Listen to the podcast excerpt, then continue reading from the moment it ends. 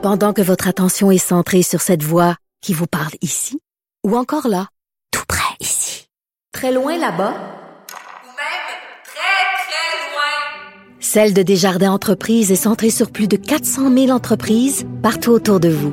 Depuis plus de 120 ans, nos équipes dédiées accompagnent les entrepreneurs d'ici à chaque étape pour qu'ils puissent rester centrés sur ce qui compte, la croissance de leur entreprise.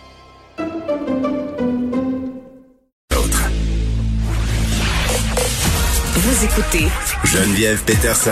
Cube Radio. Léa Sreliski est là. Léa, salut.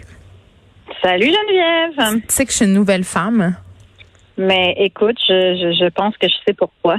Je me suis fait vacciner ce matin, j'arrête pas de le répéter, puis je, je tiens les auditeurs au courant de mes possibles effets secondaires, parce que là, c'est la- ça semble être l'inquiétude. là. Les gens euh, parlent beaucoup de ça. Tout se passe bien, il se passe rien. J'ai juste un peu mal au bras, ok? C'est ça qui se passe à date, rien pantoute. Ben non, mais je veux dire, comme la plupart des vaccins qu'on a eu dans notre vie, là, généralement, il n'y a pas de, y a pas de si gros effets. Mais que ça me stressait les effets. Puis tantôt, je parlais avec docteur Marquis qui me disait que, euh, puis je trouvais ça super intéressant ce qu'il me disait. Léa, il me disait, on dirait que c'est parce que la COVID-19, c'est une maladie tellement grand, euh, grave, pardon, qu'il y a des effets quand même assez marqués. Donc, on dirait que les gens pensent que le vaccin doit, euh, comme un peu de façon euh, inexorable, avoir des effets à la hauteur de la maladie. Non, c'est ça, mais c'est un peu comme un vaccin contre la grippe. Là. Je veux dire, euh, techniquement, t'as pas des effets pendant deux semaines. là. Non. Mais cela dit, c'est un grand jour, effectivement. Souviens-toi de à quel point on a attendu ça pendant très, très longtemps et que maintenant c'est arrivé. Il y a beaucoup de Québécois qui commencent à être vaccinés.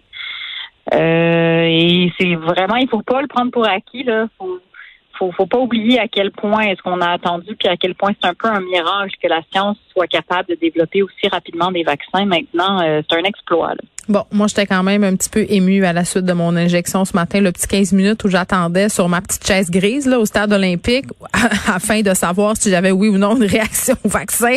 Je me C'est je me, surréaliste, hein? ben, je me suis mise à penser à ce petit miracle-là, puis à toute l'année qu'on venait de traverser, puis je suis bien fatiguée. Là.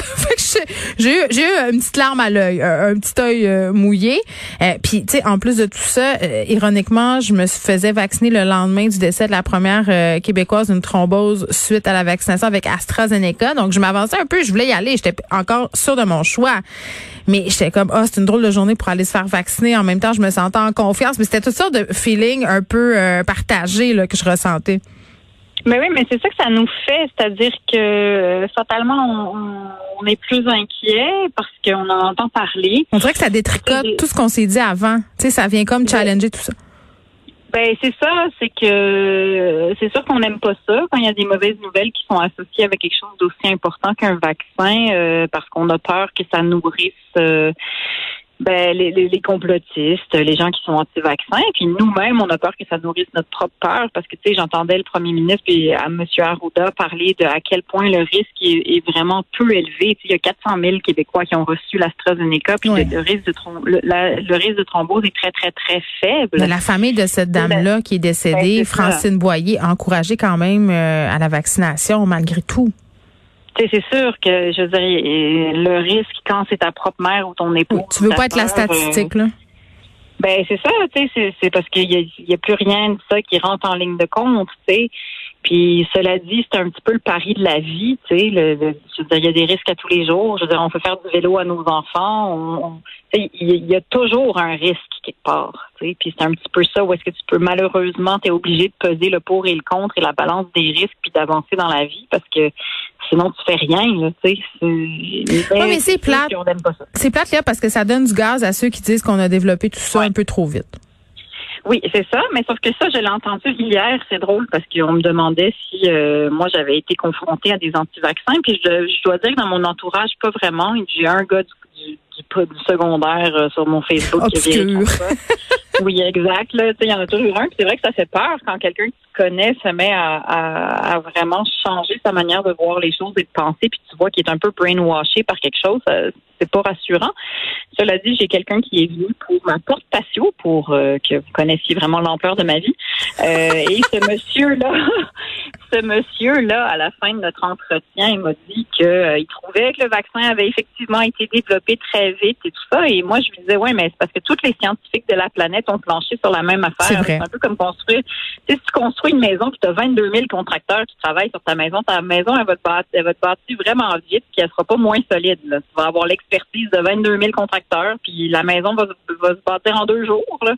Fait que tous les scientifiques ont planché là-dessus. Fait que c'est sûr qu'un effort commun, moi, je trouve ça rassurant. Puis attends, on, on, partait pas de zéro. Ça, c'est important de le dire aussi. Là, on avait quand même une certaine recherche qui avait été faite grâce à H1N1.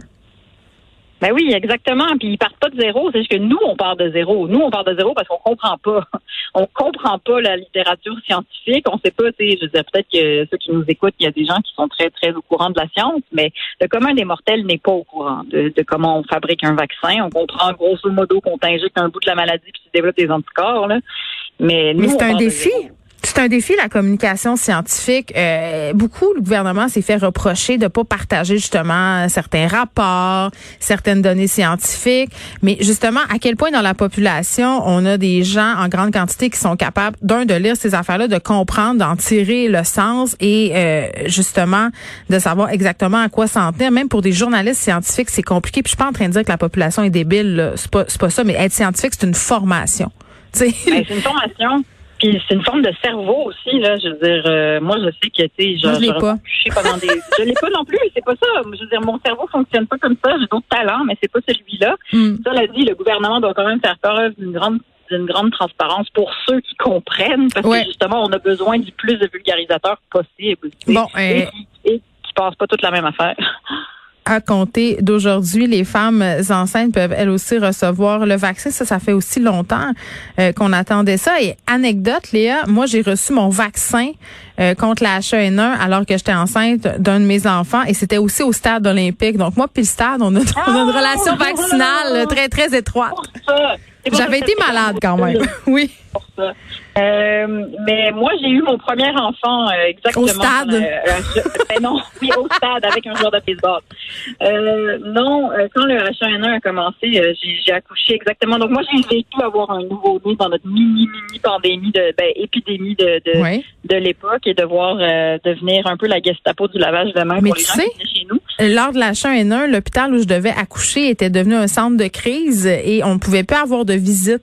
On pouvait plus non plus être accompagné par notre conjoint dans les chambres après l'accouchement, là, tu sais, le deux, trois petits jours où euh, ils dorment sur le sofa, là. Euh, puis c'est pour cette raison-là que j'avais décidé d'accoucher à la maison. J'étais supposée accoucher à l'hôpital avec une sage-femme, puis j'avais dit finalement, c'est-tu quoi? Ça me tente pas, ben la chaîne à l'hôpital. Faisons ça chez nous, puis j'ai jamais regretté. Ben non, ben non, ben non, mais c'est ça, mais c'est une très bonne nouvelle que les femmes enceintes aient accès au vaccin parce que si on se souvient bien, euh, enceinte, ton système immunitaire est pas bon. Hein. Sincèrement, le, ton corps se concentre sur sauver le bébé. Ouais. Et toi, euh, moi j'ai eu des, des grippes pendant que j'étais enceinte et c'est horrible parce que tu le sens bien que ton corps est comme oui, oui, c'est beau, madame, vous allez survivre, mais ce qui nous intéresse en ce moment, c'est que vous êtes en train de procréer. Et en plus, c'est que tu peux pas prendre des médicaments. La plupart des médicaments, tu les prends pas quand tu es enceinte. Donc, il faut vraiment que tu t'offres à travers la maladie. Donc, euh, c'est une, très bonne nouvelle qu'enfin les femmes enceintes vont pouvoir être euh, être prioritaires. Je sais pas comment elles vont. Ils vont toutes les les, les, les attirer jusqu'au stade. Ah, je pense pas qu'ils auront besoin de les attirer. Je pense qu'elles veulent les femmes enceintes se faire vacciner. Puis c'était très très drôle ce matin parce ben que l'infirmière, euh, tu sais quand ils font l'espèce de triage au début là, euh, ils te demandent mm-hmm. pourquoi tu es là. Bon, évidemment, je suis pas une personne qui a plus que 45 ans. J'ai pas un IMC de plus de 35. Fait que là, ils voulaient savoir pourquoi j'étais là. Puis elle me dit mais coudon, êtes-vous enceinte? Puis je me suis mis à ranouiller. J'étais comme est-ce que j'ai l'air enceinte? Est-ce que j'ai l'air enceinte? J'ai l'air enceinte, madame. Moi, je sais, c'était une pensée éminemment grossophobe. de ma part, mais non, j'étais juste enceinte des Doritos que j'avais mangé la veille.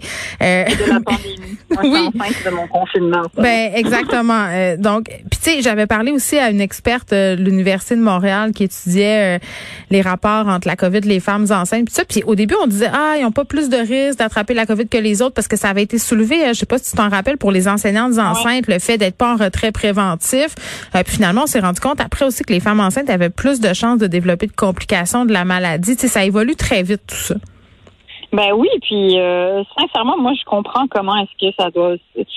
Mais tu C'est une inquiétude. Ben une inquiétude. Sincèrement, moi, ma meilleure amie a accouché en pandémie, puis c'était pas drôle. Elle avait déjà des complications de grossesse, puis ça a été une source d'énormément d'anxiété.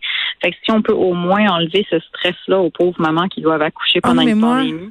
quand je vois les pauvres parents avec leur nouveau-né pendant la COVID-19, je me dis, oh mon Dieu, ça va tellement être angoissant de mettre un enfant au monde dans la fin du monde. En tout cas, petit côté apocalyptique toujours angoissant d'avoir des enfants. ah, mais mon Dieu, encore plus. Mais, le côté. Mais oui, apprendre, apprendre à être parent, cela dit. Ça, je veux dire, on salue les premiers, euh, les parents qui viennent de, devenir parents. oui, mais le côté positif, Léa, de tout ça, c'est tu sais quoi?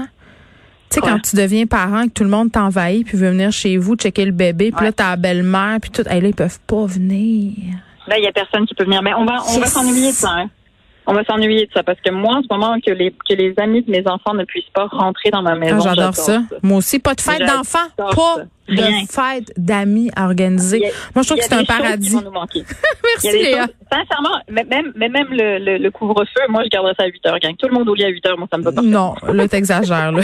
Arrête de te m'attentiser. bye bye. À bientôt. Bye.